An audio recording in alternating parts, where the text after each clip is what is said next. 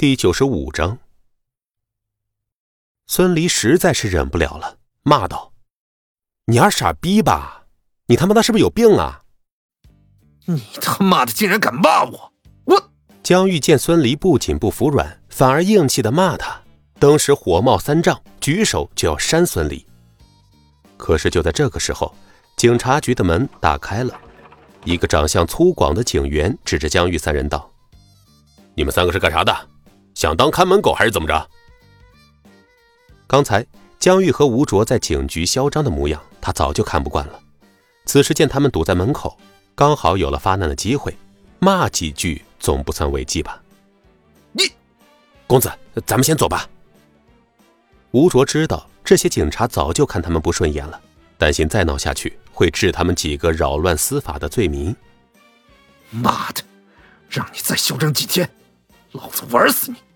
江玉盯着孙离，冷声说道：“刚出门的警察看着江玉三人走远，狠狠的往地上吐了口唾沫。呸！妈的，社会蛀虫来警局耀武扬威来了。”转眼看着孙离道：“跟我进去吧。”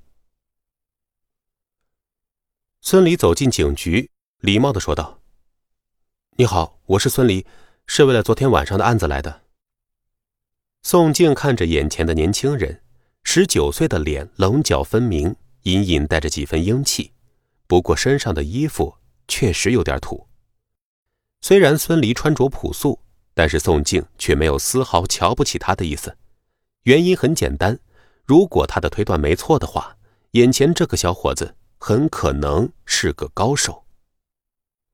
宋静笑着说道：“昨天的案子有些复杂，找你来就是想了解些情况。”昨天晚上，你说秦可兰开车走后，你就被镇邦的员工打晕了，对不对？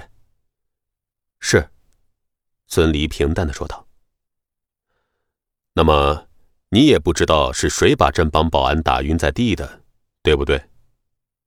是。袁大猛是个流窜作案的杀人犯，你知道吗？宋静转移话题道。不知道。昨天镇邦员工死了，你知道吗？知道，刚才来的时候，秦总和我说了。孙离淡然的答道。宋静陡然语调一转，说道：“是不是你杀的？”孙离仍然是平静的回答：“不是。”你撒谎！宋静突然一拍桌子：“人是你打伤了，而且袁大猛也是被你打晕的，是不是？”不是，警官，我已经说了，我早就晕倒了。至于是谁把这些绑架犯给打晕的，我不知道。而且，警官认为我一个小小的保安会有这么厉害吗？孙离眉头紧锁，不明白宋静为什么会突然暴起。不承认是吧？不妨告诉你，袁大猛是个全国通缉的要犯。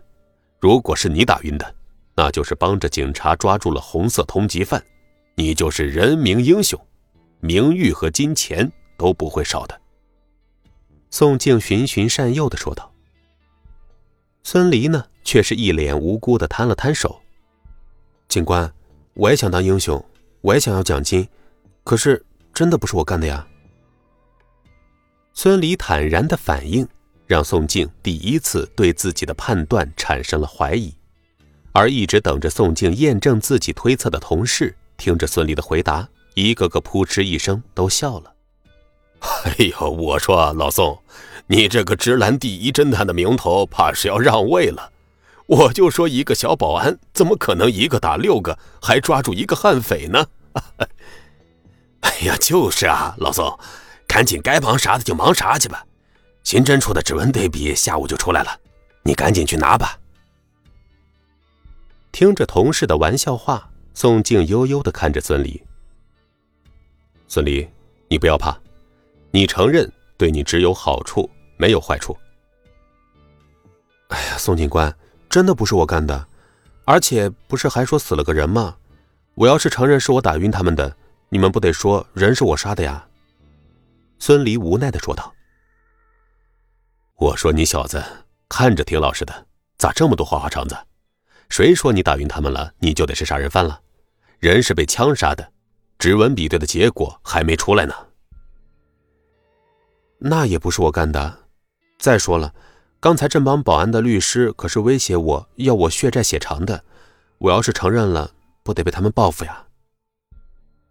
孙离觉得这个宋警官的重点似乎弄错了，他为什么一定要让自己承认人是他打晕的呢？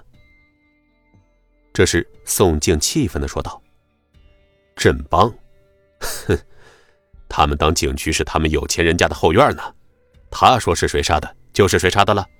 姥姥的，下次他们再敢来，我就治他们一个扰乱执法的罪名。你说人不是你打晕的？”你就是一个小保安，对吧？孙离摊了摊手，对啊，这不是一目了然的吗？那好，你跟我进审讯室，我要和你说点事儿。宋静说完，率先往审讯室走去。孙离皱了皱眉头，紧随其后，不知道这个警察又要搞什么名堂。而看着宋静和孙离进入审讯室，警局的同事们一个个兴奋的窃窃私语起来。哎你们说，老宋能不能炸出个高手来呀？本集播讲完毕，感谢您的收听。